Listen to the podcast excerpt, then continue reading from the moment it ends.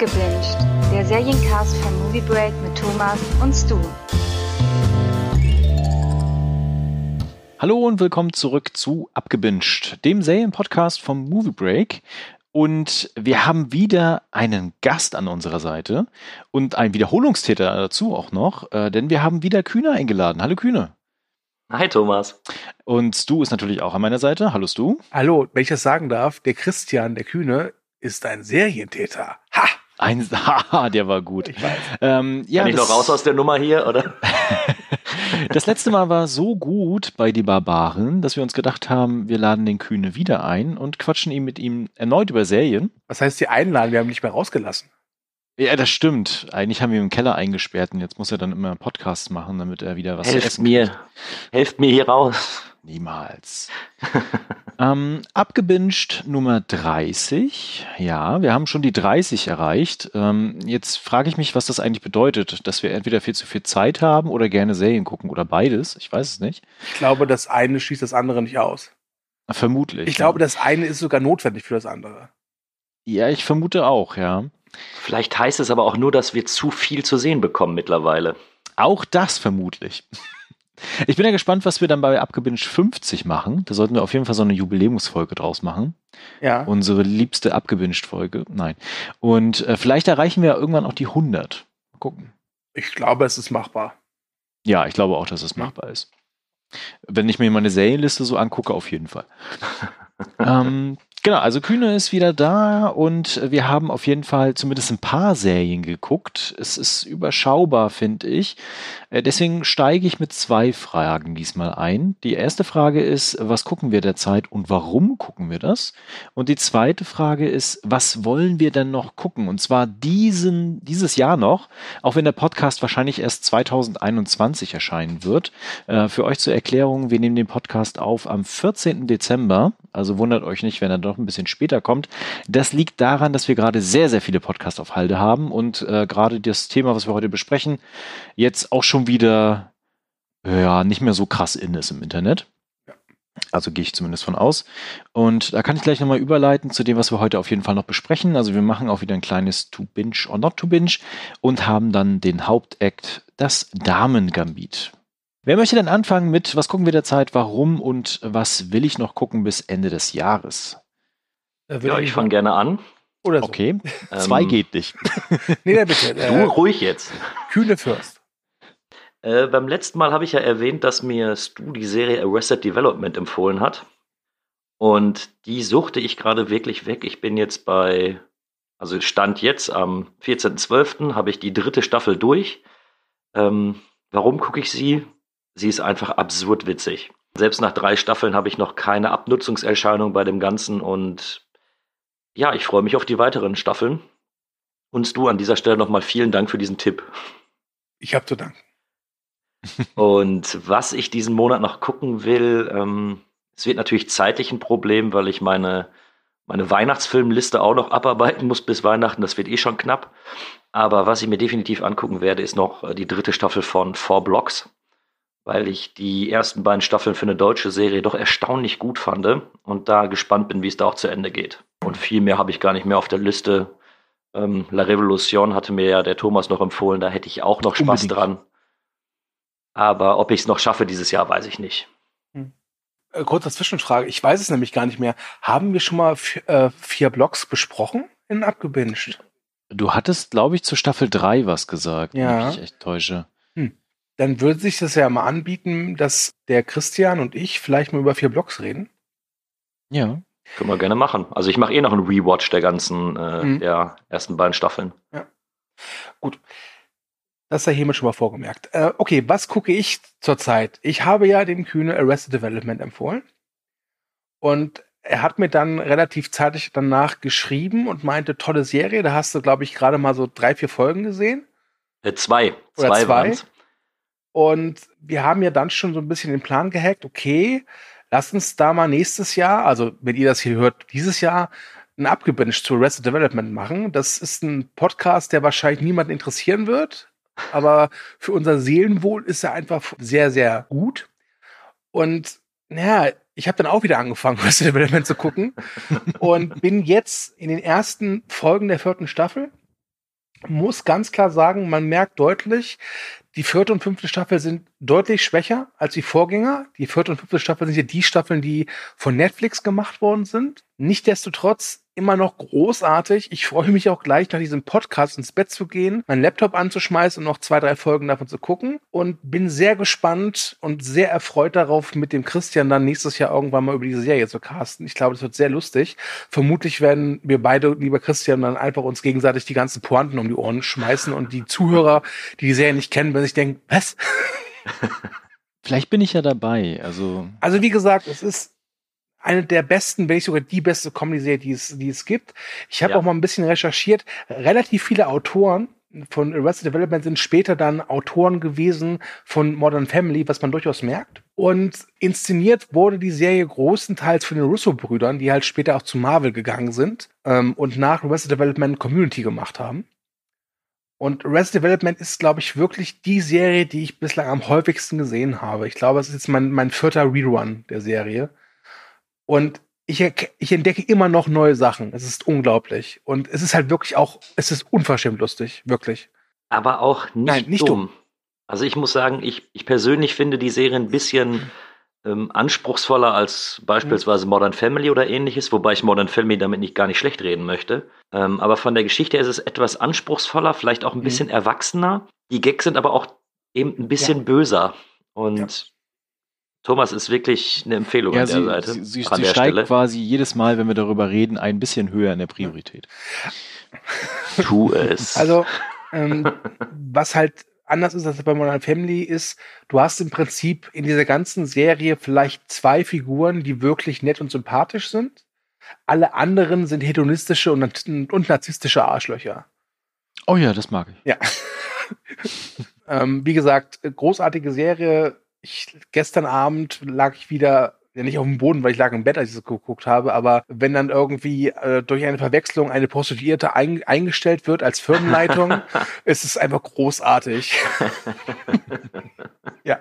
Und das, das Schöne ist, so absurd die Sachen klingen, die da passieren, machen sie auch durchaus in der Serie Sinn und sind nie so komplett aus dem Himmel rausgegriffen. Mhm. Bin gespannt. Ja. Also hier schon mal eine Empfehlung Arrested Development. Das ist eine super Serie und auf jeden Fall werde ich die dieses Jahr zu Ende gucken. Dann möchte ich noch versuchen, dieses Jahr anzufangen, zumindest mit der elften Staffel von Archer, die jüngst bei Netflix erschienen ist. Wollte ich eigentlich gar nicht machen, aber ich habe einen sehr guten Freund, der ist großer Fan der Serie und der hat genau wie ich das Problem, dass die Serie so ein paar Staffeln hatte, wo sie echt der alten Qualität hinterhergejagt hat, ohne sie zu erreichen. Und der hat die elfte Staffel jetzt gesehen und meinte, ey, die ist wieder richtig gut. Deswegen habe ich mir die jetzt auch auf die Watchliste gestellt und werde die vermutlich dann auch versuchen, halt noch über die Weihnachtstage oder danach anzugucken. Das wäre es bei mir, was ich jetzt gerade gucke und was ich noch gucken möchte dieses Jahr. Hm, Serien sind bei mir gar nicht in der Priorität derzeit, sondern vor allen Dingen Filme. Ich habe wirklich viele, viele, viele Filme geguckt. Ähm, ich habe aber die dritte Staffel von Carmen San Diego geguckt, was euch wahrscheinlich überhaupt nichts sagen wird. Doch, kenne ich. Also als Kind gab es so eine Spielshow Carmen San Diego, wo man so einer dunkelhaarigen Frau in einem roten Mantel irgendwie daherjagt, ja. quer durch die Welt. Außerdem haben wir schon mal über ein Abgebinged darüber geredet, Stu. Okay, das weiß ich gar nicht mehr. ähm, ich war ein bisschen enttäuscht, weil die äh, Staffel so kurz ausgefallen ist. Netflix hat so im Animationsbereich oder Zeichentrickbereich äh, durchaus das Talent, innerhalb eines Jahres relativ schnell so Teile oder Staffeln rauszukloppen. Mhm und meistens auch in der fünftigen Länge, wo man so denkt, so, boah, geil, schon wieder drei Monate später die nächsten Folgen. Und das haben sie hier leider nicht gemacht. Das hat ein ganzes Jahr, glaube ich, gedauert. Und zwischendurch war nur so ein, du darfst mitentscheiden und klicken, was kam San Diego macht, Special, was ziemlich boring war. Und hier waren es aber jetzt nur, glaube ich, fünf, sechs Folgen, a 20 Minuten. Also wirklich, oder nicht mal, glaube ich, fünf Folgen. Also wirklich wenig. Und man hat angefangen und sich gedacht so, okay, jetzt bin ich wieder drin und dann zu Ende. Das war sehr enttäuschend. Trotzdem hat Spaß gemacht. Mhm. Das ist aber was, was ich immer mit den Kleinen gucke halt. Genau, das Damengambit, haha, darüber reden wir nachher noch. Und äh, du, ich weiß es nicht mehr. Hast du mir die empfohlen? Hab ich die dir empfohlen? Haben wir sie beide uns gegenseitig empfohlen? Ähm, weil ich gucke derzeit auf Disney Plus, weil da ist sie endlich, äh, Amphibia. Äh, die habe ich dir empfohlen. Ich hatte damals, als sie noch auf dem Disney Channel ausschließlich lief, glaube ich, zwei, drei Folgen geguckt und meinte, hey, guck dir mal an, die hat so einen leichten Gravity Falls Vibe. Ja, hat sie, definitiv. Ich bin jetzt noch nicht komplett durch. Ich glaube, ich bin jetzt bei der Hälfte ungefähr. Die Folgen sind auch recht kurzweilig, aber haben so einen eigenwillig schrägen Humor und die Figuren sind fantastisch ausgearbeitet. Diese Welt ist so kreativ und ich liebe Disney-Serien, wo man sich die ganze Zeit fragt, hat Disney die wirklich produziert? Und das ist halt was wirklich Besonderes. Also, wenn ihr da nochmal eine Empfehlung haben wollt oder Fans von Gravity Falls oder sowas oder von so anderen artigen Disney-Serien, guckt unbedingt Amphibia auf Disney Plus. Das lohnt sich. Äh, jetzt fange ich mal meine Liste an von den Serien, die ich eigentlich noch gucken wollte dieses Jahr. Jetzt geht's los. Ähm, Also die du letztes Jahr geguckt haben wolltest. Ich bin verwirrt.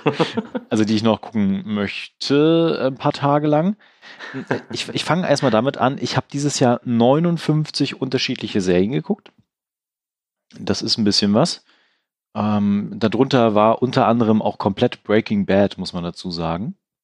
Äh, und noch Ich vieles bin immer noch stolz, bisschen- dass du dich da durchgekämpft hast. Ja, wirklich. Und vielleicht Da fange ich muss man nächstes sich nicht Jahr noch ein nächstes längeres Projekt an. Mal gucken. Auf jeden Fall war da viel, viel äh, Cooles dabei. Ich freue mich schon auf, das, äh, auf den Jahresrückblick. Ähm, und ich habe eine Liste, wo ich alles sammle, was ich interessant finde an Serien. Diese Liste umfasst 154 Einträge, aber so viel gucke ich nicht mehr. Äh, ich habe mir einfach mal rausgesucht, wo ich noch richtig Bock habe, das dieses Jahr zu gucken. Das ist einmal Vikings. Das Hast du- kommt am 30.12. komplett. Ja, kurze Frage, aber du, du kennst die vorherigen Folgen schon, ne? Ja, genau. Okay, gut. Dann ist, wir werden wir im Januar wahrscheinlich sehr sicher einen, auch ein Vikings abgewünscht aufnehmen. Äh, Definitiv. Also zum Jahre, also zum, zum äh, Finale quasi. Das ist ja das Finale. Danach ist die Serie zu Ende. Ähm, äh, die zweite Staffel von Hilda ist entschieden. Übrigens eine absolute Empfehlung für alle Fans von wirklich kreativen Zeichentrickserien. Guckt euch Hilda an auf Netflix unbedingt. Äh, da ist die zweite Staffel jetzt erschienen.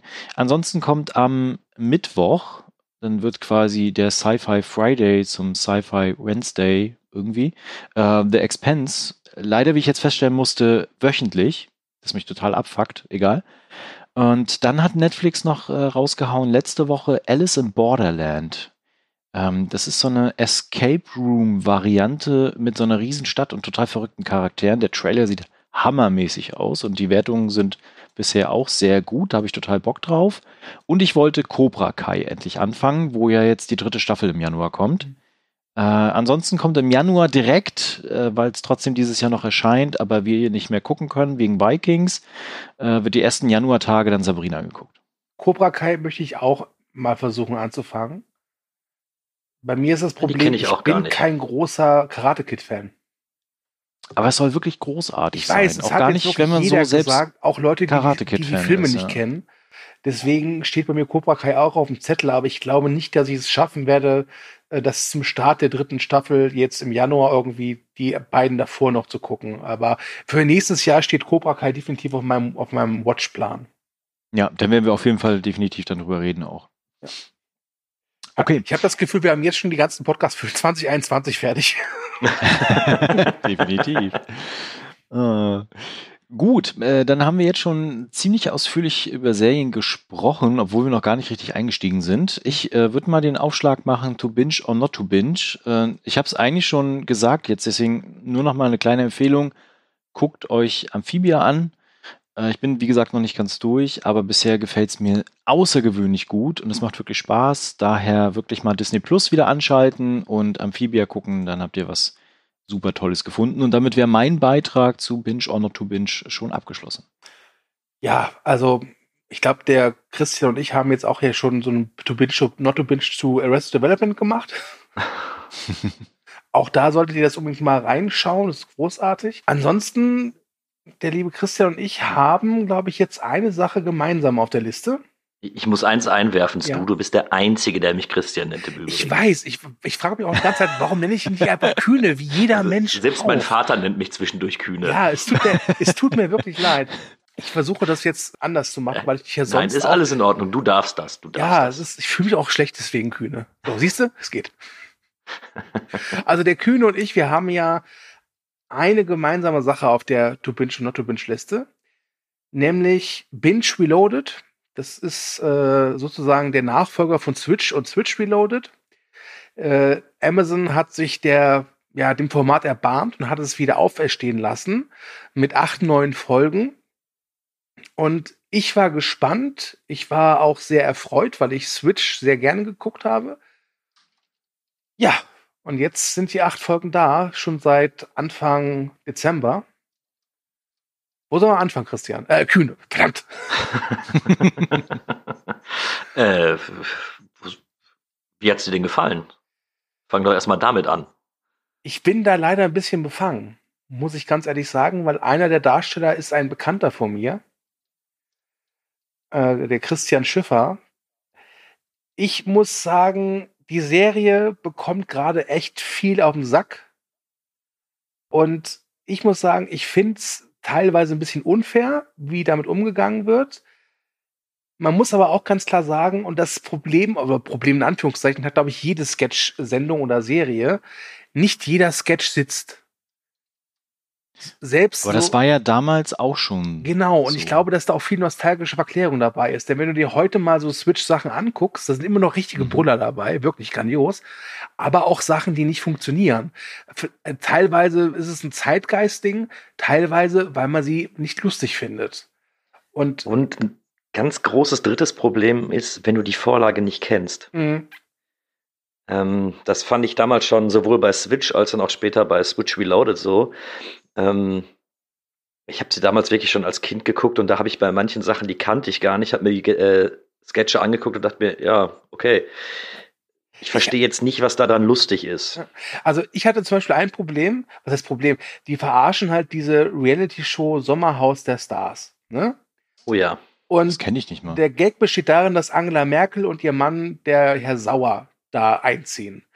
Und ihnen gegenüber ist halt so ein prolliges Promi-Paar. Und ich wusste wirklich nicht, gibt es dafür Vorbilder oder ist es einfach so, so Abhausung von diesen ganzen CDF-Promis, die es halt so gibt? Es ist äh, eine Abpausung. Ja, das ist. Also, das ist im Endeffekt die Zusammenfassung aller Sommerhaus-Stars, die da drin sind in diesem Haus. Ja. Relativ prollig, relativ einfach gestrickte Menschen. Aber das ist zum Beispiel auch irgendwas, wo ich finde, dass da Sketche gar keinen Sinn machen, weil sich das Ding ja selber schon wirklich nicht ernst nimmt. Ja. Wo so. ich auch ein Problem hatte, ist eine Sache, die ich in der ersten Folge wirklich toll fand. Da haben sie die heute schon parodiert. Und das muss man sagen, die Maske ist echt sensationell. Problem bei dieser Heute-Show-Sache ist, die haben halt einen Gag und den breiten die halt wirklich über acht Folgen aus. Und da muss ich zugeben, ich, ich, ich wollte es nicht witzig finden, aber selbst in Folge 6 und 7 habe ich immer noch darüber gelacht. Okay, ja. Und ähm, fand es aber auch, ich fand es nur konsequent, dass sie diesen Gag eben die ganze Zeit durchgezogen haben, weil das ja auch ein bisschen die Kritik an der Heute-Show ist, mhm. dass die immer im Endeffekt auf den gleichen Sachen ähm, rumhantieren und immer wieder die in Anführungsstrichen gleiche Gags machen. Und obwohl es, ich gebe dir recht, das ist so stumpf und teilweise wirklich dumm, aber ich fand es wirklich herrlich und lustig. Und ich muss halt sagen, das, was ich am besten fand, waren immer die Sachen, die ich zum einen auch kenne und auch ganz gerne gucke. Zum Beispiel, also für mich grandios, äh, absoluter Nonplusultra ist wirklich zweifelsohne die Parodie auf Kitchen Impossible. Das ist sensationell. Da lag ich wirklich vor Lachen auf dem Boden. Wirklich. Kannst du das kurz erklären? Hm. Das klingt irgendwie witzig. Äh, Kitchen Impossible kennst du nicht? Nee. Ähm, Tim Melzer lädt sich immer einen anderen Profikoch ein und die stellen sich gegenseitig Aufgaben. Die reisen in andere Länder und müssen da ein Gericht nachkochen ohne Hilfe, äh, was in der, in der Region sehr beliebt und sehr bekannt ist.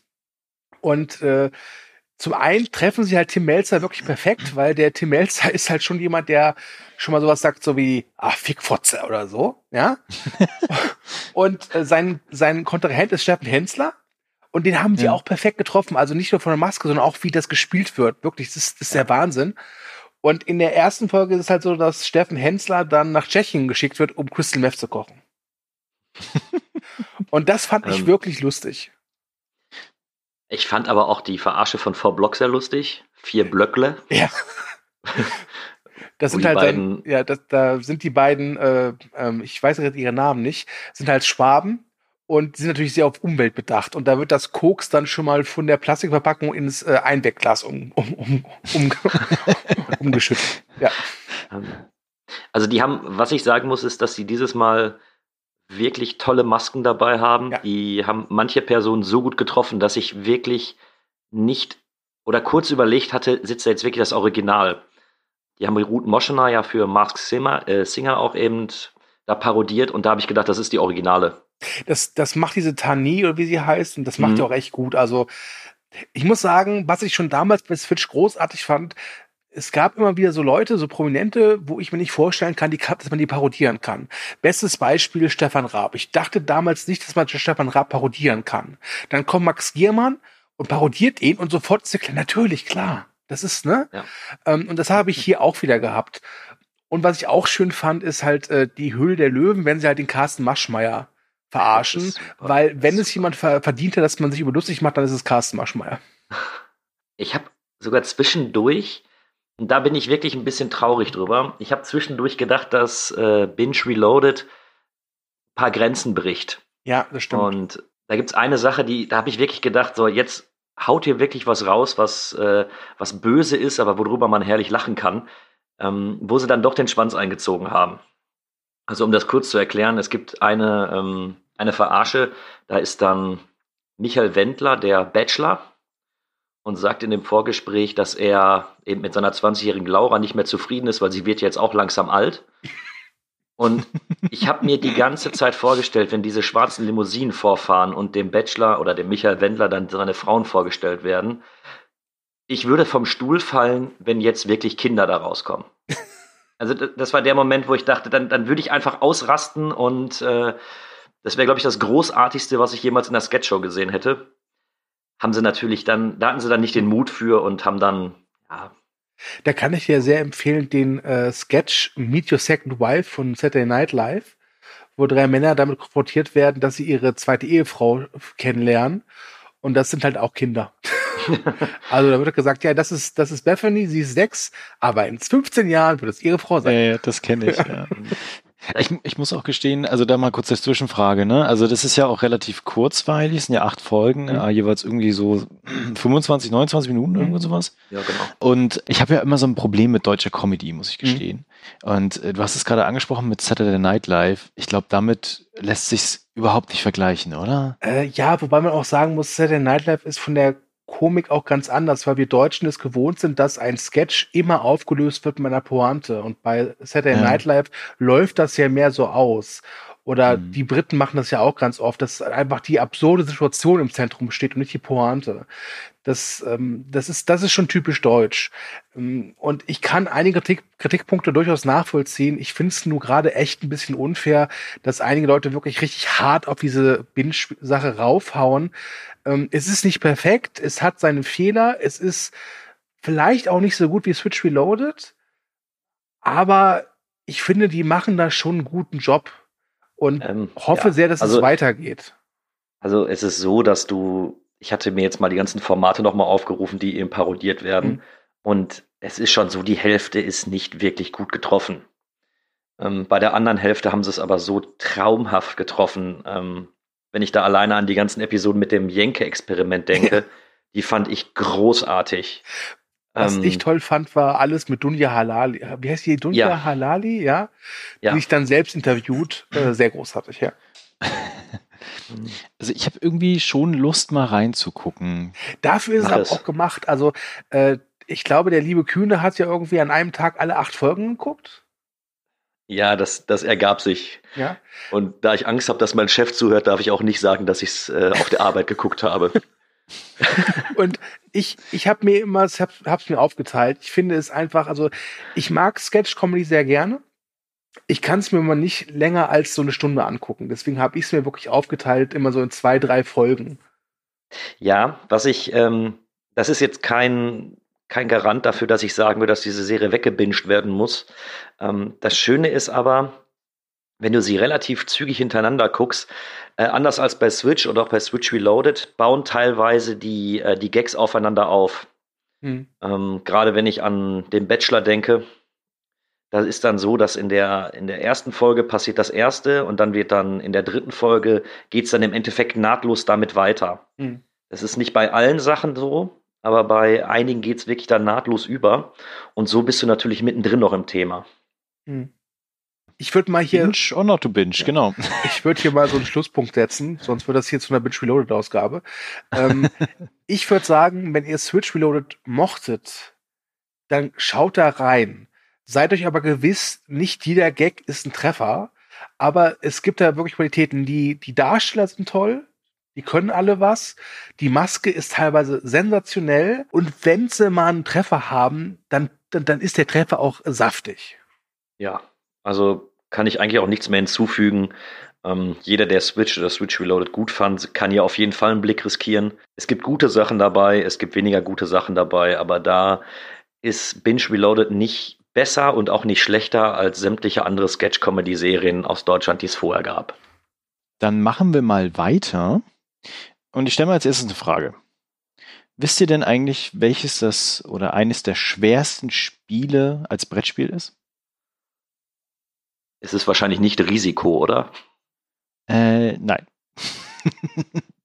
es ist Go. Deswegen reden wir heute über das äh, Go-Gambit. Nein. Ähm, Schach. Und Schach hatte dieses Jahr eine Art neue Renaissance erfahren. Komischerweise, äh, komischerweise. Und, äh, oh, ich kann nicht mehr reden, schon so spät. ähm, genau, und es geht um wieder mal eine Miniserie und eine Serie, die quasi in der Corona-Zeit rausgekommen ist, die einen absoluten Hype ausgelöst hat. Und es geht quasi um das Damengambit. Und ich muss gestehen, ich hatte die auch nicht auf dem Schirm, so wie, glaube ich, niemand die auf dem Schirm hatte.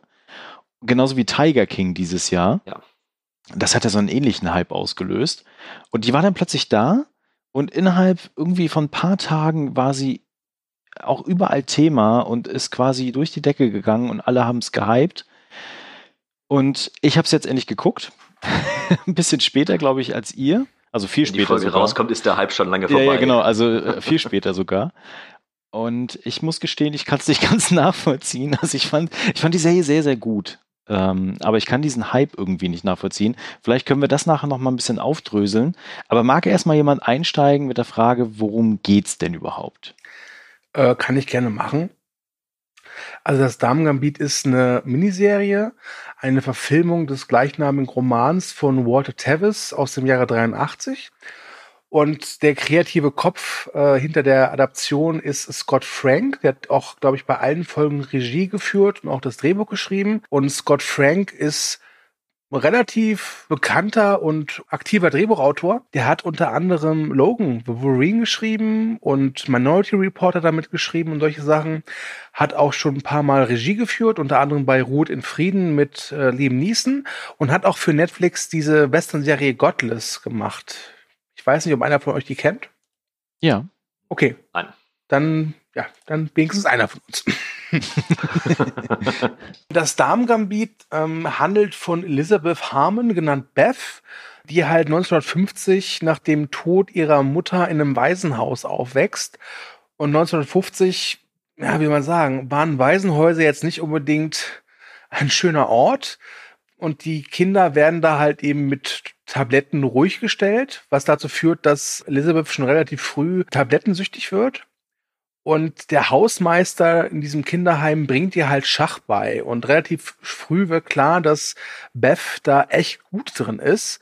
Und dann verfolgen wir halt so ihren weiteren Lebensweg. Also sie wird dann irgendwann adoptiert ähm, von einer Frau namens Elma Wheatley und ihrem Ehemann und schafft es dann nach und nach, sich zu etablieren in der Schachszene, hat aber natürlich durch ihre Tablettensucht und auch und Al Alkoholsucht, und, Alkoholsucht mhm. und allgemein auch durch ihren Charakter immer mal wieder Probleme im Leben und versucht halt äh, an die Spitze der Schachweltmeisterschaft zu kommen. Das ist im Großen das Damen-Gambit, äh, was sich ausstreckt auf sieben Folgen, die in der Länge immer relativ ja variantenreich sind. Ich glaube, es gab eine Folge, die ging gerade mal so 45 Minuten und es gab eine Folge, die hatte fast Spielfilmlänge. Ja, danke dir, du. Bitte. Äh, kann mal jemand noch was zu dem Hype sagen? Ich glaube, das ist relativ interessant. Und ich kann schon mal erwähnen, das ist die äh, meistgesehene Serie auf Netflix, die quasi als äh, Drehbuch-Miniserie geschrieben wurde. Ja. Gut, was man da jetzt von den Zahlen wieder halten muss mit den, wie war das noch, mit zwei Sekunden gucken? Zwei Minuten, ja. Zwei Minuten muss ich schon durchhalten. Habe ich zwei Sekunden gesagt, Entschuldigung. Äh, Wenn das so wäre, dann wären aber noch ganz andere Produktionen bei Netflix ein Riesenhit. Ja. Also, ähm, warum ist das ein Hype? Ich weiß es nicht. Ich kann nur so viel sagen. Also, ich bin bei meiner Meinung bei dir, Thomas. Ich finde es gut. Ich würde mir jetzt aber kein Bein dafür ausreißen. Trotz allem ist es eine wirklich gelungene Serie und ich habe halt lieber, dass das zu einem Hype wird, als sowas wie Tiger King. das stimmt. Also ich kann mir schon durchaus vorstellen, warum das so durch die Decke gegangen ist, weil es natürlich mit seinen 50er bzw. 60er Jahres-Setting, was die übrigens von der Inszenierung her hervorragend mhm. eingebaut haben, ähm, gerade mit ihr als weibliche Protagonistin, die sich gegen so Konventionen durchkämpfen muss, wobei das nicht immer an vielen Stellen so durchblitzt, finde ich zumindest, mhm. ähm, sehr, sehr, also in unsere Zeit auch irgendwie passt und vielleicht als Miniserie in diesem Format auch genau das ist, was vielleicht in dem Moment kommen musste. Und natürlich äh, Schach. Schach ist ein bisschen angestaubt. Ich spiele sehr gerne Schach äh, wenn ich aber mein Umfeld gucke oder auch, ich kann ja euch beide fragen, spielt ihr Schach? Ja. Ich, Jetzt hast du. ich kann Schach. Also ich, ich kann Schach. Ich könnte mit dir eine Partie Schach spielen. Es ist aber nicht mein Spiel, weil mir fehlt für Schach die Geduld. Okay, aber das sind immerhin, also das ist eher ungewöhnlich. Also wenn ich sonst so rumfrage, erstens wissen die Leute noch nicht mal, wie man Schach spielt. Mhm. Oder wenn sie mal gespielt haben, ist das halt schon ewig her. Das bedeutet, dass Schach an sich auch nochmal, glaube ich, so ein, so ein Gefühl von Hype in dieser Serie ausgelöst hat. Und hat es tatsächlich. Ich glaube ähm, auch genau, das ist der, das ist einer der großen Punkte davon. Also ich habe ja, genau. kann ein bisschen aus dem Nähkästchen plaudern. Ich habe mich äh, vor kurzem mit einer Freundin getroffen, die hatte mich angeschrieben und sagte, ach, sie hat das Damen-Gambit geguckt und sie sucht jemand, mit dem sie Schach spielen kann. Ähm, ob ich das jetzt denkt, nichts Falsches, Jungs, ne? ähm, auf jeden Fall hat sie dann eben äh, durch das Damen-Gambit, jetzt für früher auch schon mal gezockt oder so, aber hat dann eben dadurch wieder richtig Lust gehabt, dieses Spiel zu spielen. Und ähm, das muss man der Serie lassen. Das, das, das ist so. Also ich hatte beim, beim Gucken selbst auch das Gefühl, ja, ich könnte jetzt auch mein äh, Schachbrett mal wieder rausholen ähm, und irgendwie mal einen Gegner suchen, weil ich danach auch wirklich Bock auf das Spiel hatte. Hm. Es gibt schöne Apps dafür. Chess-Time zum Beispiel. Egal. Ich glaube, ähm. ich glaube dass, dass ähm, das auch gut passt, weil wir haben ja gesagt, äh, das spielt zu 1950 bzw. 60. Ja. Das ist ja auch eine Zeit, die durchaus was Elegantes hat. Und Schach hat ja auch was Elegantes. Und vor allem auch Schach, Schach wird ja auch das Spiel der Könige genannt. Also hat was Elitäres. Und das, das gleicht sich sehr gut aus, wie ich finde. Und die Serie ist ja auch unglaublich hochwertig und elegant produziert. Ja, also ich, ich glaube, das sind so drei Sachen, die die Serie ganz besonders machen. Das ist das einmal ist das das Thema Schach und Inszenierung von Schach. Mhm. mhm. Ähm, die wohl auch, so hatte ich zumindest gelesen gehabt, auch äh, von Schachgroßmeistern und Weltmeistern mit unterstützt wurde in der Produktion, mhm. als auch als adäquat richtig gut umgesetzt, ähm, quasi bestätigt worden ist, auch so von Schachspielerinnen und Spielern. Und äh, gleichzeitig natürlich diese Inszenierung hervorragend ist, aber natürlich auch mit Bess Harmon so eine Figur hat, die halt so eine Coming-of-Age-Story und im im Wandel auch der Zeit so ein bisschen da drin beinhaltet. Ich glaube, das sind so die drei Sachen, die die halt wirklich dann so nach vorne pushen als Serie. Mhm. Also ich weiß ja nicht, wie es euch ging, aber die Schachpartien fand ich auch teilweise so schon fast spannend in, inszeniert, ähm, wo ich im Vorfeld dachte, als ich das erste Mal von der Serie gehört habe oder als ich mit dieser Serie angefangen habe, wo ich mir dachte, das, das geht doch gar nicht. Ich meine, wenn du ein Fußballspiel oder irgendwas darstellst, da hast du eine Dynamik drin, da ist Bewegung drin, da passiert was und du als Zuschauer weißt ja auch selbst, was da passieren kann, was passieren soll. Und hier, die ganzen Züge, die die machen, die werden ja auch teilweise gar nicht groß erklärt. Also ich weiß bis jetzt immer noch nicht, was ein Damen-Gambit ist, obwohl sie spielt. ähm, Aber ich finde es erstaunlich, dass die auch diese, diese Partien selbst so inszeniert haben, dass du als Zuschauer am Ball bleibst. Mhm. Auch wenn du nicht unbedingt alles verstehst, was da gerade passiert. Das liegt aber auch daran, dass sie die 90 Minuten rausgekattet haben, wo quasi nichts passiert. Ja. Okay. Also ich, ja, ich habe von ganz vielen schon gehört, dass sie jetzt Schach lernen wollen, was ja eigentlich begrüßenswert ist. Ich ja. glaube aber, dass dieser Schachhype relativ schnell wieder abflachen äh, wird, wenn dann Leute mal wirklich eine Partie Schach spielen und dann merken, das ist dann doch nicht so ungefähr, wie es in der Serie dargestellt wird. Und was ich schön finde, ich meine, die visualisieren ja diese Schachpartien immer gerne mit so ein paar Effekten. Ja, da wird dann irgendwie die Schachfigur so an die Decke projiziert und so alles ganz nett, aber ich finde die Serie im Schachspiel immer dann am besten, wenn du gar nicht siehst, welchen Zug gemacht wird. Also du siehst jetzt nicht, ja. dass sie irgendwie, was ich baue auf B4 oder so bewegt, sondern man sieht das nur an der Mimik von ihr und ihres Gegners. Dann mhm. ist, ist, ist die Serie wirklich herausragend gut, wie ich finde.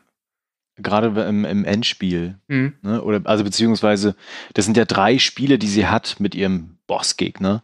äh, ich habe den Namen wieder vergessen, wie der heißt. Ähm, und äh, da sieht man das ja sehr hervorragend, weil im ersten Spiel, das kann ich ja schon mal einfach verraten, ist er ja so wirklich steif, da sieht man ja gar nichts an der Mimik. Im zweiten Spiel ist es dann so ein bisschen, so ganz kurzzeitig, okay, was ist da jetzt? Und im dritten, wenn sie dann das nächste Mal mit ihm spielt, dann sieht man ja wirklich so eine richtige Dynamik. Also diese Inszenierung der Serie, die ist wirklich an vielen Stellen auf den Punkt. Der heißt Borgov. Borgov, genau, ja. Ich habe eigentlich jetzt kein großes Problem mit der Serie.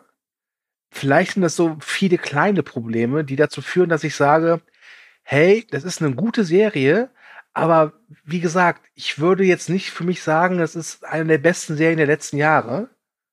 Ähm, wobei ich es auch absolut nachvollziehen kann, wenn jemand sagt, das ist für ihn oder für sie die beste Serie der letzten Jahre. Und ein großes Problem, so blöd es klingt, ist das Casting. Und damit meine ich nicht die Anya Taylor-Joy oder der Henry Melling, den wir ja unter anderem als äh, Dursley-Jungen aus den Harry Potter-Filmen kennen, mit ein paar Kilo mehr auf dem, auf dem, auf dem Rippen. Ich glaube, ich, ich hab, weiß genau, von wem du sprichst. ja, ähm, es gibt einen Schachspieler, der heißt äh, Benny Watts. Und der hat also ein sehr markantes Äußeres. Er hat äh, Ledermantel, Cowboyhut, so ein, ja, so einen dezenten Flaum von Schnurrbart auf der Oberlippe, ähm, trägt einen Aktenkoffer und ist ein sehr begnadeter Schachspieler. Und er wird gespielt von äh, Thomas Brody Sangster. Den kennt man unter anderem aus äh, tatsächlich Liebe, Game of Thrones, äh, Maze Runner. Ganz viele Filme hat er mitgespielt. Und der Mann ist geboren 1990. Das heißt, er ist jetzt auch schon, ja, äh, zwar im Sinn äh, 30 Jahre alt. 30, genau. 30 Jahre alt. Ne? Das Problem ist, der sieht immer noch aus wie zwölf. Ja. Also in, in, als ich ihn das erste Mal gesehen habe, also alleine sein Outfit, durch, seine, durch sein junges Gesicht, durch seine Optik selbst, passt er einfach nicht dazu, dass er einen großen Cowboy-Hut trägt, dass er einen langen Ledermantel trägt und dass er so eine coole Texas-Art von sich gibt und ähnliches. Er sieht so nicht aus und er passt in jeder Szene, wo er vorkommt, kann man ihm die Rolle fast nicht abnehmen, wie ich finde. Ja. Das ist auch mein Problem. Ich sage ja gar nicht, dass der schlecht spielt, aber ich nehme ihm die Rolle einfach optisch nicht ab. Es wirkt auf mich teilweise unfreiwillig komisch. Ja, also ich muss gestehen, ich hatte damit kein Problem. also ich mochte den als Figur, weil er halt sehr ambivalent ist und vor allen Dingen dann auch dazu führt, dass Bess ja quasi auch sich weiterentwickelt. Und mhm. ähm, für mehr hat er für mich auch nicht einen Job gehabt. Ich habe eher ein paar andere Probleme mit der Serie gehabt. Mhm. Ähm, vorweg. Sie ist wirklich, wirklich gut. Ich hatte richtig, richtig Spaß daran. Ähm, aber es gibt so ein paar Sachen, über die würde ich gerne reden, dann im Spoiler-Teil, die äh, immer wieder so ein bisschen bei mir Dynamik rausgenommen haben. Aber dafür müssten wir in den Spoiler-Teil übergehen. Ähm, wollen wir dann, wenn der Kühne nichts mehr hat, weil ich würde jetzt auch jetzt. Ich möchte noch über Anja Taylor-Joy sprechen. Okay, stimmt. Das habt ihr komplett vergessen. Ähm, weil, ich, äh, weil ich tatsächlich zugeben muss, dass ich nur wegen, weil sie mitspielt, mir die Serie angeguckt habe. Aha. Ich hatte vorher nichts, nichts darüber gelesen. Als sie dann auf ja, auf Netflix dann rauskam, hießen ja schon die ersten Stimmen, ach ja, das ist ganz cool, das kann man sich mal angucken. Ich mag sie aber sehr gerne. Und sie war dann im Endeffekt ausschlaggebender Punkt dafür, dass ich sagte, okay, ich gucke mir mal die erste Folge an. Ich glaube, in der ersten Folge taucht sie eine Minute auf, zwei Minuten. Ja. Ähm, aber sie spielt ja unglaublich gut. Also ich mag sie wirklich sehr, auch in der Rolle. Und sie passt auch einfach da rein. Hm. Ich Also hatte sie so ein sieht bisschen, einfach auch. Ja. Ja, ich hatte bitte. so ein bisschen das Problem, also es passt zu ihrem Charakter, aber sie ist halt so unglaublich unnahbar. ja, Das, das passt ist ihr mir genau zu ihrer Rolle. Ja, das hat's mir aber echt schwer getan, mit ihr, sag ich mal, mitzufiebern oder irgendwie was Empathieähnliches aufzubauen. Ich ähm, weiß nicht, das, sie war mir tatsächlich zu kalt. Da, Also ich finde, das, das passt aber auch wirklich Ja. zu ihr. Also so soll sie ja auch sein. Das ist ihre Genau. Figur, ihre Rolle. Da kann ich auch gleich noch mal ein bisschen was ja, einwerfen, warum ähm, das so das, ist. Also, das passt schon, aber ich hätte mir vielleicht gerade zu Beginn der Serie, äh, also was heißt zu Beginn, so in den ersten, in der ersten, in den ersten zwei, drei Folgen zumindest Momente gewünscht, wo man sieht, wie, wie es bröckelt, wie, wie ihre wahren Gefühle nach außen kommen. Und da muss ja keiner dabei sein, aber einfach, dass man halt so ein bisschen noch mehr von ihrem Inneren sieht, von ihrem Seelenleben, muss man sozusagen. Ich hatte Man- das Gefühl, dass die Serie lange Zeit ähm, ihr, dass der Serie es ausgereicht hat, sie einfach als eiskalte Schachdiva zu zeigen. Und das fand ich ein bisschen schade. Kann ich, kann ich so nicht unterschreiben, wenn ich ehrlich bin. ich auch nicht. weil ich- tut mir leid. Weil ich eher den, das Gefühl hatte, dass sie ähm, zum einen natürlich die schlimmen Ereignisse durch den, äh, durch den Autounfall und den Tod ihrer Mutter, Mhm, Genau. ähm, die mehreren Jahre im ähm, Und vorher auch schon. Das beginnt nicht nur mit dem Selbstmord der ach, Mutter. ja, stimmt, Oh, stimmt. ups, äh, äh, ja. Das müssen wir gleich im Spoilerteil machen. Ja. ähm, also sie ist ja eben auch irgendwo ein Genie. Das, Ja. Sie hat sich das selber beigebracht. Das äh, hast du in der Inhaltsangabe ein bisschen falsch erklärt, weil ja, dieser Mann oder der Hausmeister der, des Waisenhauses bringt ihr Schachspielen bei, Mhm. aber erst nachdem sie es für sich selbst gelernt hat. Genau. Und zwar durch bloßes Zugucken, ähm, wie, die, wie die Figuren bewegt werden. Mhm. Äh, dann spielt sie selber die Partien eben in ihrer Fantasie nach, lernt Züge und verbessert sich dadurch. Und erst dann kommt ja der Hausmeister und sagt, okay, du bist so gut, dass ich dir ein paar Tricks zeigen möchte. Und das zeigt für mich, dass sie ja irgendwo eine Art Genie ist. Und häufig werden ja Genies auch von der Außenwelt anders wahrgenommen, sehr unnahbar wahrgenommen. Ob man jetzt wirklich so weit gehen kann, ob sie äh, vielleicht auch Asperger oder sowas hat, lasse ich jetzt mal dahingestellt. Ich glaube, ich würde das als äh, Savant bezeichnen, als Inselbegabung. okay. Oh, okay.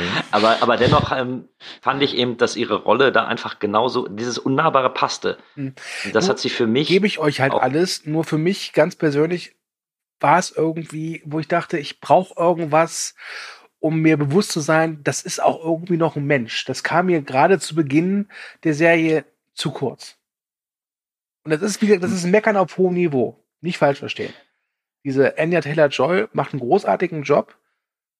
Gar keine Frage. Aber für mich als Zuschauer hatte in der ersten Hälfte der, der Serie schon das Gefühl, irgendwie, ich guck nicht so gerne Gletschern zu.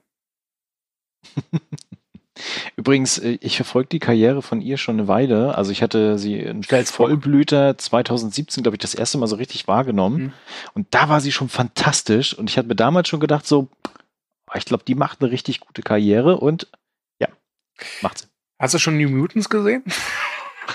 äh, ja, das habe ich aber schon wieder vergessen. Da kann sie ja auch nichts für. Ja. Okay, wollen sie wir war mal, nicht das Schlechteste an dem Film, drücken wir es Genau. mal so aus. ja. äh, wollen wir vorm Spoiler-Part zum Fazit kommen? Ja, gerne. Okay, dann fange ich an. Ist eine gute Serie. Hat mich stellenweise sehr beeindruckt. Will aber auch ehrlich sein, ähm, gut, vielleicht sogar sehr gut, aber für mich kein Meisterwerk, aber es muss es gar nicht sein. Ich bin sehr zufrieden aus der Serie rausgegangen. Die Serie hat ihren Hype zu Recht und absolut verdient. Besser so eine Art Serie als irgendein anderer Scheißdreck. Empfehlung, ist da. Ja, also von mir gibt es auch eine ganz klare Empfehlung. Zumal die sieben Folgen ja auch einfach niemandem wehtun. So Im Endeffekt, sitze ich da, glaube ich, sechseinhalb Stunden dran, habe mir das dann angeguckt. Ich sehe tolle Schauspieler, ich sehe wirklich eine tolle Inszenierung. Die 50er Jahre sind super einge, eingefangen in meinen Augen. Es gibt wirklich schöne Kamerafahrten, äh, auch lange Kamerafahrten. Mir wird das Schachspiel wieder näher gebracht. Es ist relativ spannend auch alles in, äh, inszeniert, auch eben was mit der Beth Harmon dann eben passiert, wie sie in die Medikamentensucht, in die Alkoholsucht ab, äh, abrutscht. Ich gebe dir recht, du, es ist nicht das Meisterwerk, zu dem es gemacht wird. Also es wird nie in meinen Top 10 oder Top 5 der besten Serien landen. Mhm. Aber ich war doch überrascht darüber, dass mich dieses Thema dann doch so mitgerissen hat und bin froh, dass ich mir die Serie angeschaut habe. Ich wollte eigentlich nicht als letzter machen. Verdammt, du warst schneller als ich. Das ähm, musst du mir vorher sagen, Thomas. ich hatte schon angesetzt, aber du hast dann einfach weitergeredet. ähm, ich, ich kann mich jetzt nur noch anschließen, ehrlich gesagt. Also ich hatte wirklich Spaß mit der Serie. Sie ist äh, sehr kurzweilig, man ist sofort drin, hat sehr viel Spaß. Die Inszenierung ist äh, wirklich over the top. Ähm, Gerade das Finale ist auch unglaublich intensiv und spannend. Das macht Spaß. Ähm, Im Mittelteil hängt's für mich an vielen Stellen ein bisschen. Da komme ich dann gleich im Spoiler-Bereich dann zu. Aber ansonsten ist es von der Inszenierung her, wie gesagt, richtig, richtig gut. Aber auch die Darstellerinnen und Darsteller sind top. Also von daher wirklich mal reingucken. Ihr werdet euren Spaß damit haben. Ob es jetzt die beste Serie aller Zeiten für euch sein wird, weiß ich nicht. Kommt halt darauf an, auf diese drei Dinge, die wir am Anfang angesprochen hatten, ob die bei euch einfach so für das Vollumfängliche sorgen, aber ansonsten werdet ihr trotzdem eine Serie haben, die euch äh, zumindest noch eine Weile begleiten wird. Und sei es, dass ihr schwach anfangt zu spielen. Dafür, dass du als letztes dran warst, war es aber trotzdem sehr schön. Okay. Dann können wir jetzt in den Spoiler-Bereich übergehen. Darf ich denn anfangen? Haha. Okay. Ähm, es gibt so ein paar Sachen im Mittelteil, die ich einfach mal ansprechen möchte, die mir nicht immer gefallen haben. Ich will jetzt gar nicht so die große Keule raushauen und irgendwie, äh, weil alle das für hervorragend halten, jetzt irgendwas finden, was irgendwie Kacke ist, sondern es gab einfach ein paar Sachen, über die ich gestolpert bin. Das erste ist äh, die diversen Rückblicke, die wir bekommen. Zwar erfahren wir da sehr, sehr viel über Beths äh, frühere Beziehung zu ihrer Mutter und in dem Fall ist äh, du da in deine Richtung auch, warum sie so ist, wie sie ist, ähm, weil ihr ja ganz klar, das kommt in der letzten Folge dann raus, äh, dass sie halt, oder in vorletzten, ich weiß nicht mehr, für sich kämpfen muss und eine Frau quasi alleine für sich steht oder auch alleine bleiben muss. Und das hat sie verinnerlicht und durch diese traumatische Situation. Das ist alles super gemacht, aber ich bekomme diese Informationen zu spät, wie ich finde, für mich so. Und äh, ja, gleichzeitig. Das, das meinte ich halt, verstehst du? Du sagst, ja, ja. ja auch in, in der ersten Hälfte der Staffel. Ich fand auch, dass diese Information viel zu spät kommt. Ja. Und ähm, gleichzeitig gibt es im Mittelteil natürlich einige Sprünge und einen krassen Sprung, wie ich finde, der irgendwie scheinbar so drei, vier Jahre umfasst. Also da ist sie noch irgendwie äh, relativ jung und macht ihre ersten Schritte und gewinnt dann auch. Und dann haben wir so einen Sprung. Und dann ist sie plötzlich alt und äh, schon etabliert und irgendwie spielt sie dann weiter. Das fand ich sehr harsh. Ähm, gleichzeitig haben wir am Ende natürlich auch diese Sowjetunion-Thematik. Ich hau jetzt einfach alles raus. Ja. Ähm, mit der Sowjetunion-Thematik. Ist auch so schnell, dass wir da gar nicht reingrätschen können. dieses CIA-Agent an die Seite gestellt wird, sie aber trotzdem nicht das Geld bekommt. Aber dieses ganze Setting, dieses ganze Szenario wird so so blass daneben geschrieben. So von wegen, ja, in der Sowjetunion wird gerne Schach gespielt, die Schachspieler halten alle zusammen und wir spielen jetzt. Das, das, äh, ja, ja, ja, aber da fehlt mir ein bisschen was. So. ne? Also gerade ähm, wenn halt Schachspieler überprüft werden, die natürlich auch fürs Land spielen und der KGB da auch hinterher ist und so, das ist halt alles irgendwie. Äh, es gibt zum Beispiel diese eine Szene mit der Freundin, die dann auftaucht und sie dazu bringt, dass sie ertrinkt. Das wird ja nie aufgelöst, ob sie jetzt zum Beispiel eine Falle war. Ne, also sowas meine ich halt. Das, das war keine Falle, das wurde aufgelöst. Echt? Die Freundin wollte mit ihr schlafen. Ja, gut. Also, ich weiß ja nicht, welche Agentenfilme du sonst guckst, aber ähm. ich, also ich kann es nachvollziehen, ich würde auch gerne mit. Aber gut, das ist eine andere Sache. Genau, also das sind so ein paar Punkte, die hätten mir, also da, da fehlt mir einfach ein bisschen was. Und die Rückkehr ihrer Freundin, die sie lange, lange Jahre nicht gesehen hat und die dann kommt und irgendwie heilsam auf sie einwirkt, sie sich aber auch selber heilt von ihrer Drogensucht und das ging mir auch zu flott. So, jetzt dürft ihr. Ähm, ich, ich bin da bei dir.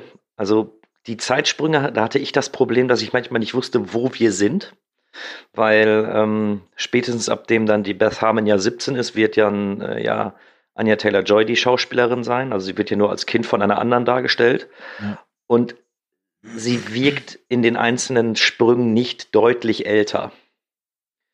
So, und dadurch hatte ich manchmal das Problem, wenn ich es mir angeguckt habe, dann, dann war eben der Zeitsprung, es war klar, hier ist irgendwas passiert, hier ist irgendwie Zeit ins Land gegangen, aber wie viel? Das war mir nicht ganz so bewusst. Und ähm, gerade zum Schluss gebe ich dir auch recht, gerade das mit dem CIA, mit dem, mit dem KGB, da hätte ich um einiges mehr Informationen haben wollen, weil ich bei einer Folge dachte ich mir, die war gänzlich unnötig. Also, wenn ihr, wie hieß er, Henry Barry, den sie in der, in der städtischen Meisterschaft geschlagen hat, der kommt doch noch mal zu ihr und bringt ihr, glaube ich, eine Folge lang, dann üben die nur in ihrem Haus. Äh, Hen, ähm, Ach so, jetzt, äh, ja, ja, ja. Und ja. der besucht sie dann ja, weil sie verloren hat, das erste Mal gegen. Äh, Borgov. Und die üben den ganzen Tag nur. Mhm. Und das geht die ganze Folge so. Und da habe ich mir gedacht, okay, das ist jetzt ein bisschen lang, weil da kam, war überhaupt gar keine Bewegung drin. Da ging es nicht voran, da ging es nicht rückwärts. Schlussendlich haben die nur Bücher gelesen über Schachspielen und haben Schach gespielt. Diesen, Scheinbar haben die Leute auch echt viel Zeit, einfach irgendwie so 100 Kilometer irgendwo hinzufahren und eine Freundin zu besuchen, wo man nicht weiß, ob sie da ist. Egal. ähm, da hätte ich auch vielleicht den Fokus eher auf diese auf diese eigentlich ganz spannende Thematik ähm, Schachspiel und politische Einflüsse darauf. Da hätte ich auch gerne einen größeren, größeren Fokus gehabt, wenn ich ehrlich bin. Was ich noch ansprechen kann, ist die Thematik mit äh, Schachgroßmeisterin und Schachweltmeisterin weil auch die gibt es ja und das wird ja ganz kurz in der letzten Folge auch erwähnt. Da wird mal auf so einen Blick auf eine von diesen Weltmeisterinnen, in dem Fall aus der Sowjetunion, ja so ganz kurz gelenkt, ne? ähm, die aber noch nie mit Männern gespielt hat. Das fehlt mir so ein bisschen. So ein paar Informationen, was jetzt bei ihr anders ist und ich muss warum zugeben, das ist mir gar nicht aufgefallen. Ah, okay, spannend. ähm, ähm, dass die da quasi jetzt auch überall mitspielen kann. Und ja, klar, gibt es da so ein paar Männer, die dann total angepisst sind und dass sie ja gegen sie verloren haben und sowas alles. Aber mir läuft das zu glatt ab an der einen oder anderen Stelle. Wisst ihr, was ich meine? Also irgendwie dieses, die, diese, dieser Kampf gegen das Patriarch, in dem Fall beim Schach Fehlt mir. Also mir, mir fehlten da auch so ein paar Ecken und Kanten, muss ich auch sagen. Ja. Okay, gut. Ja, danke du. Äh, ähm, also da äh, hätte ich mir wirklich mehr gewünscht. Da, wär, da war noch Potenzial drin. Also un, un, unabhängig von der, wie, wie gut die schon gemacht ist. Aber da wäre noch mehr drin gewesen. Ich, ich, ich fand es schade, dass manche Sachen. Äh, ich finde es cool, wenn eine Serie mir nicht alles aufs Brot schmiert, mir nicht haarklein alles erzählen muss, alles vorlegen muss. Ich finde es gut, wenn man selber ein bisschen drüber nachdenken kann, sich seine eigenen Gedanken dazu bilden kann. Aber manche Sachen waren mir doch um einiges zu kryptisch. Mhm. Zum Beispiel die, die ganze Sache mit, der, mit den leiblichen Eltern, das wird angerissen. So, es, es kommt ja wohl auch irgendwie raus, dass die Mutter von ihr sehr religiös war oder war die religiös? Und deswegen ist der Vater dann auch abgehauen. Und aber das war so, das war mir zu kryptisch. Also da hätte ich mir ein bisschen mehr Input erwartet. Ähm, ähnlich auch mit ihrem oder mit ihrem Schwarm, den sie dann, den sie kennenlernt. Das ist ja auch ein Schachspieler gewesen, den sie dann auch schlägt. Und dann kommt es ja zu dieser Szene in dem, in dem Hotelraum, wo sie beinahe die ersten Zärtlichkeiten ausgetauscht hätten. Und dann ist der weg. Und plötzlich taucht er dann vier Folgen später, dann in der letzten Folge wieder auf und sagt, so Beth, du schaffst das, ich stehe hinter dir. Und sie sagt, ja, weil du da bist, schaffe ich das jetzt auch. Da habe ich übrigens irgendwas scheinbar verpasst, weil ähm, sie dann ja auch, oder er sagt, dass sie ja dann sauer auf ihn gewesen ist. Ja, ja. Ähm, das habe ich nicht gecheckt. Ich weiß nicht, ich habt ihr da irgendwie das? Das habe ich nicht verstanden. Ich vermute, weil sie dann aus dem Hotelzimmer geflohen ist. Die hatten ja erst dieses Fotoshooting und dann ja, berührt ja. er, glaube ich, ihr, ihr Bein und die gucken sich an und du weißt, aha, gleich wird, ne? Und dann kommt doch sein, sein Freund rein oder sein, sein Kollege von der, von der Presse mhm. stört die beiden und daraufhin geht sie doch, steht sie doch auf und verlässt, glaube ich, sehr schnell das Hotel. Steigt ins Taxi und ist weg. Mhm. Ich, so hatte ich das verstanden, aber da kann mich jeder wirklich berichtigen, weil ich hatte genau das gleiche Problem wie du. Wo sie dann okay. sagte, ich, ich entschuldige, sie entschuldigt sich dafür, sie fühlt sich schlecht für das, was sie getan hat. Ich habe gesagt, ja, du bist nur aus dem Hotelzimmer gegangen, du hast nichts getan. Ja, genau. Okay, gut, aber dann bin ich wenigstens nicht alleine mit meinem Gefühl, dass ich da irgendwas verpasst hatte. Um hier nochmal was einzuwerfen, was ich wirklich toll finde, ist äh, die Beziehung zwischen ihr und ihrer äh, ähm, Mutter, die sie dann aufnimmt. Ja.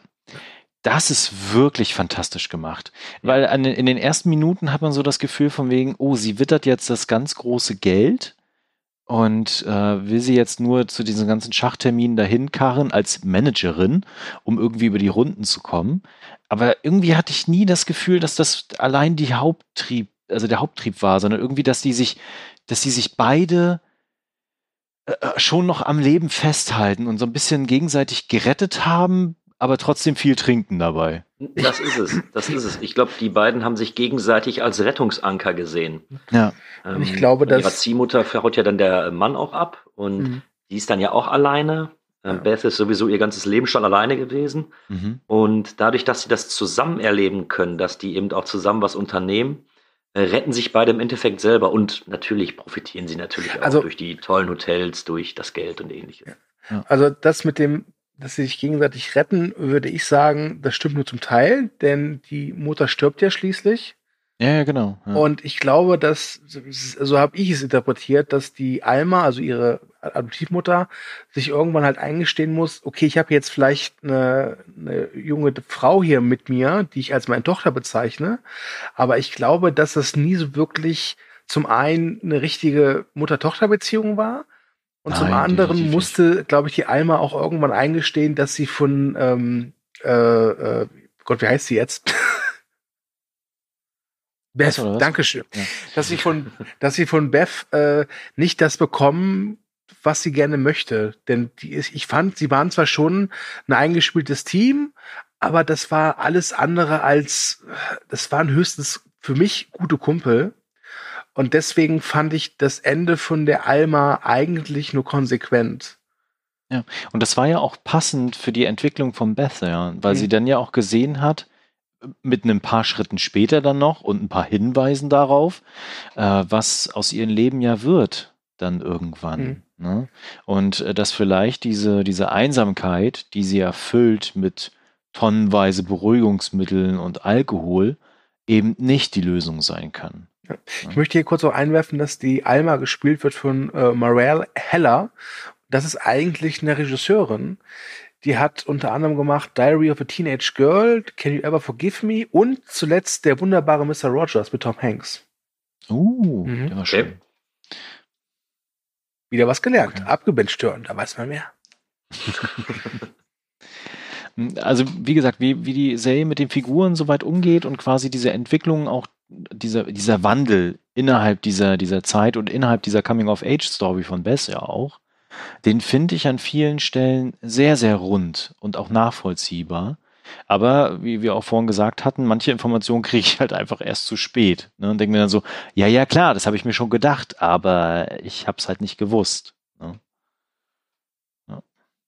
Schön finde ich halt immer diese kleinen Momente, die auf Rückbesinnungen sind. Äh, wenn sie zum Beispiel dann zurückfährt in das alte Waisenhaus, als dann ja ähm, der, der wird nicht als Hausmeister bezeichnet, also Mr. Scheibel. Hm. Äh, als was wird er bezeichnet? Wisst ihr das noch? So ein ganz Hauswart oder sowas? Ich weiß es nicht mehr. Der Typ im Keller. Der Typ im Keller, genau, der stirbt ja dann und äh, sie geht ja dann auch runter in den Keller und stellt ja dann fest, dass sie ja auch von ihm beobachtet wurde über die Zeit hinweg. Das ist ja, also es gibt so viele verschiedene kleine Key-Momente, die sehr emotional aufgeladen sind, die bei mir hervorragend funktioniert haben. Mhm. Ja. Okay. Habt ihr noch weitere Highlights oder Lowlights?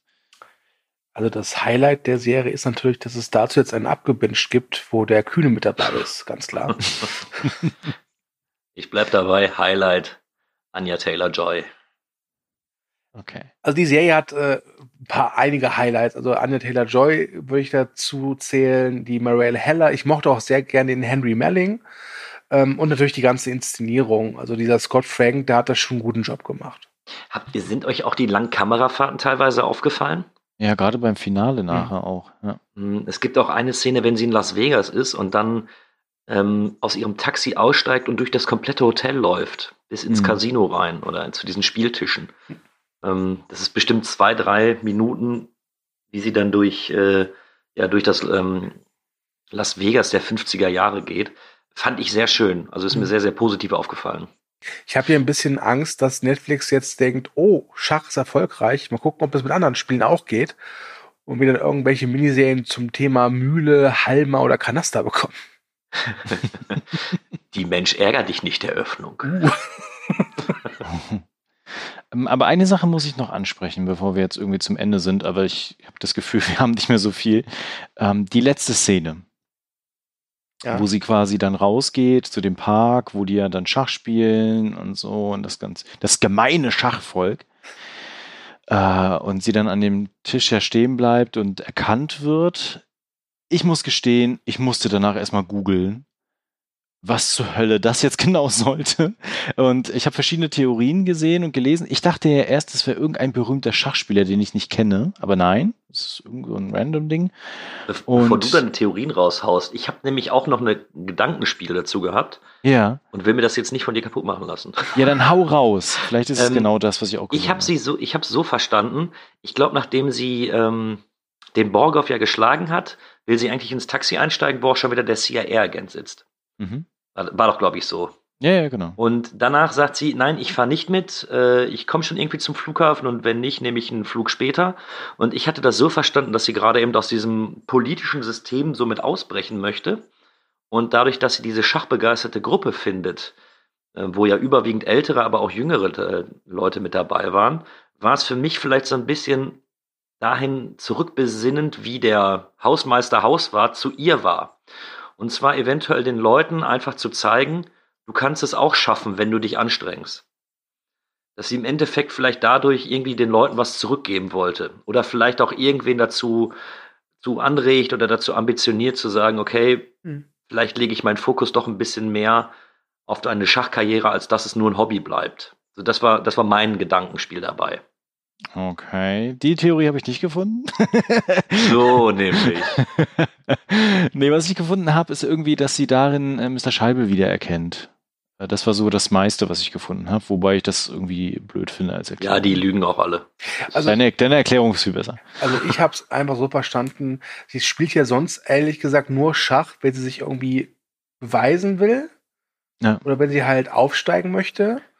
Für mich war das so okay und jetzt äh, spielt sie Schach zum Spaß. Weil es bringt ihr ja nichts, gegen diesen alten Mann äh, zu spielen. Warum auch? Ne? Also sie wird wahrscheinlich auch gewinnen, das ist auch klar. Aber dass sie da einfach sitzt und sagt, okay, ich muss jetzt auch niemandem was beweisen. Ich kann jetzt ganz frei einfach Schach spielen, ohne in Anführungszeichen Druck. Wobei ich ja äh, einwerfen möchte, ich weiß nicht, ob sie jemals Spaß dabei hatte, Schach zu spielen. Äh, nee, Schach war für, für sie eine, ein Ventil. Mhm. Etwas, wo sie drin aufgehen konnte als, als Mensch quasi, was, was ihr Halt gegeben hat. Ja, besser. vielleicht ist Ja, das das das, jetzt- was sie sehr gut konnte. Genau, und vielleicht ist das jetzt der Punkt, wo sie darüber hinauswächst und tatsächlich Schach auch als, äh, als das akzeptiert, was es auch ist, so als auch als Hobby, so nebenbei. Das kann natürlich sein, keine Ahnung. Ich würde sagen, liebe Zuhörer, wenn ihr noch am Ball seid, dann schreibt es doch in die Kommentare, was glaubt ihr, soll die letzte Szene bedeuten. Ansonsten kann ich noch einwerfen, die Serie wurde begleitet unter anderem vom äh, sehr berühmten Schachlehrer Bruce, äh, oh, ich hoffe, ich kann es jetzt richtig aussprechen, äh, Pandolfini und äh, natürlich auch von äh, Gary Kasparov, den man vielleicht auch unter unterschiedlichen Büchern kennt über Schach. Hat der nicht auch gegen diesen Schachcomputer Deep Blue gespielt vor ein ja, paar Jahren? genau, Ja, genau. Und die waren beide als Berater in der Serie mit tätig. War es nicht auch so, dass die einzelnen Partien, die sie im Laufe der Serie gespielt hat, äh, häufig bekannte Partien war von irgendwelchen Schachprofis? Ja, ich glaube sogar, dass das, das, das finale Match der Serie, äh, glaube ich, zu 90 Prozent 1 zu 1 von einem Großmeisterspiel war. was sie, glaube ich, sogar ähm, komplett ausgespielt haben, bis auf, glaube ich, beim 39. oder 40. Zug haben sie halt eine Änderung gemacht, weil das eigentliche Match wohl mit Remis ausging. An dieser Stelle möchte ich nochmal darauf hinweisen, dass einige dieser Spiele drei Stunden gingen und wir sie aber in 30 Sekunden erlebt haben. Ja. Zum Gut. Glück. Sonst wäre es eine sehr lange und langweilige Serie geworden. Ähm, ähm, ja. Bevor du das beendest, glaubt ihr, es kommt noch eine Fortsetzung davon? Und wenn ja, was? Money, money, money. ähm, ich glaube nicht, dass es eine Fortsetzung gibt. Ich glaube, dass äh, der Scott Frank jetzt bei Netflix äh, eine Carte Blanche hat nach dem Erfolg. Ich könnte mir vorstellen, dass der jetzt eine andere Miniserie macht. Ähm, vielleicht hat ja dieser Autor der Romanvorlage, dieser Walter Tavis, ja noch andere Sachen ge geschrieben. Ähm, mal gucken also nichts ist unmöglich. Also nicht, dass jetzt in drei Jahren das Damen Gambit 2 kommt und wir äh, beobachten, wie eine auf alt geschminkte Anya Taylor-Joy mit 90 im Seniorenheim noch Schach spielt. Wer weiß. Ähm, ja, aber ich glaube es nicht. Es wird ja kurz erwähnt, was äh, gegenüber dem Damen-Gambit als Eröffnung das quasi das Pendant dazu ist. Irgendwas mit römisch, keine Ahnung. Ich bin nicht so bewandert in diesen Schachzügen an sich, so von den Kombinationen. Äh, vielleicht gibt's dann eine zweite Miniserie, die das quasi konträr anbietet. Nein, ich, ich, ich kann mir durchaus vorstellen, dass sie da nichts weitermachen werden. Aber so wie es du gerade gesagt hast, dass äh, da ein Ticket ausgestellt worden ist, von wegen, wir geben dir Geld, mach was draus. Ja. Also ich würde es auch begrüßen, wenn nichts mehr kommt, weil die Geschichte ist zu Ende erzählt. Äh, Thomas, vielleicht kriegen wir ja noch eine zweite Staffel, die verlorenen Jahre, die dann immer dazwischen einge reingeschoben wird. so. Dass wir dann endlich die Fragen beantwortet kriegen, die wir hatten. Oh, oh, oh. Oh, das ist so ein Konzept für die Zukunft, oder? Ihr kriegt die normale Serie zehn Folgen und dann könnt ihr noch fünf Folgen dazu kaufen.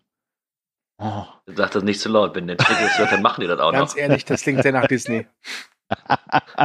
Okay. Pass mal auf, irgendwann kommt da die News dazu. Ich äh, sag's euch. Ja. Movie Break Hörerinnen und Hörer wissen es früher. Okay. Also bitte auf damit, weil ich habe manchmal macht mir das Sorgen, was du oder was ihr dann auch im Podcast dann schon im Vorfeld wisst und was sich dann auch bewahrheitet. Also wir haben das nicht gesagt. Alles klar. Dann äh, wären wir, glaube ich, wirklich am Ende. Ja. Völlig am Ende. Ich spiele gleich noch eine Runde Schach. Ähm, Nein. Es äh, war mir eine Freude. Fazit hatten wir schon gezogen der Serie, deswegen würde ich jetzt einfach mal anfangen und den Schluss zelebrieren. Äh, liked uns, teilt uns, äh, verbreitet die Kunde und warumst du? Ich müde bin. Ich meine, weil, genau. weil wir es verdient haben. genau, macht's gut und äh, wir hören uns dann äh, mit abgewünscht 31 und ich meine, wir reden ja eh schon über 2021 wahrscheinlich dann. Das heißt, bis dahin werde ich ganz viele Serien geguckt haben. Viel Spaß. Ja, gut, dann äh, möchte ich noch erwähnen, Movie Break findet ihr auch bei Instagram, Twitter und Facebook. Es war mir eine große Freude, mit Thomas und dem anderen Typen über das, Gam das Damen-Gambit zu reden. Und ich sage Tschüss, bis zum nächsten Mal und ähm, ach ja, frohes Neues noch nachträglich und Tschüss. Ja, und ich bedanke mich nochmal für die Einladung, dass ich wieder dabei sein durfte. Ähm, mir bleibt gar nicht viel anderes zu sagen, außer Tschüss, schönen Abend noch.